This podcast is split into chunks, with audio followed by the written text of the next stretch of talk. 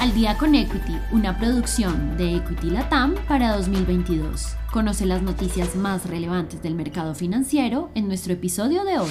Noticias de apertura de la semana, lunes 8 de agosto. Wall Street con resultados mixtos. En el transcurso de la jornada del mercado del lunes, los inversionistas muestran incertidumbre sobre cuánto será el dato de inflación mensual de los Estados Unidos, el cual será publicado en la jornada del miércoles.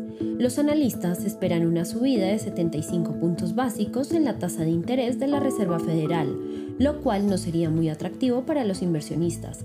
Los principales índices de Wall Street cotizan en resultados mixtos, donde el índice Dow Jones se aprecia 0.12%, el índice Nasdaq 0.09% y el S&P 500 se reduce en un 0.01%. Nidia prevé una reducción.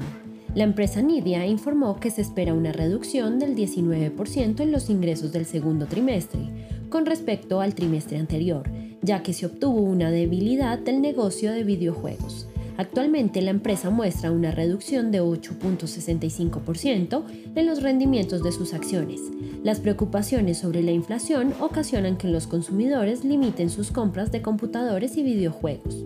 La empresa espera obtener ingresos de 6.700 millones de dólares frente a los 8.100 millones que se habían proyectado. En sus ingresos preliminares de la compañía se pudo observar de una disminución del 44% en el sector de videojuegos comparado con el trimestre anterior.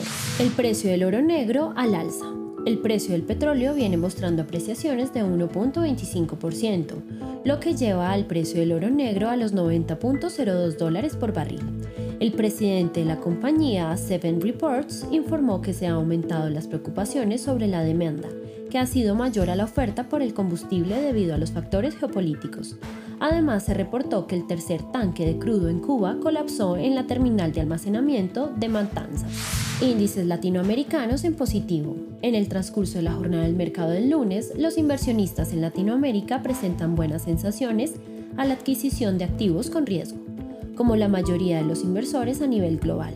El índice de Brasil se aprecia 1.58%, el índice de México crece 1.38%, el índice de Perú en 1.57%, el índice Colcap de Colombia aumenta 1.3% y el índice de Chile se incrementa en 0.63%.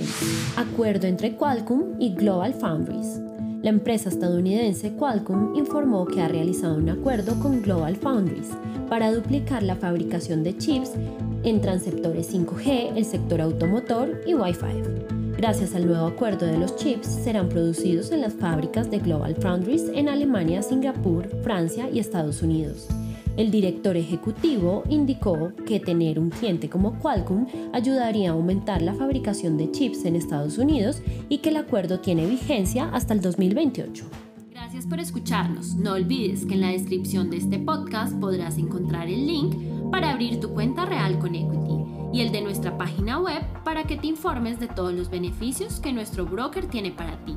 Adicional a esto, si quieres aprender de todo este mundo, no olvides registrarte semana a semana a nuestros eventos gratuitos como webinars y lives.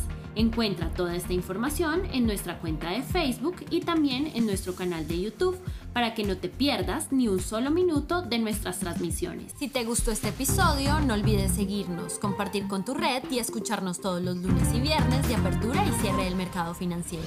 Esto fue Al día con Equity. Nos escuchamos en el próximo episodio.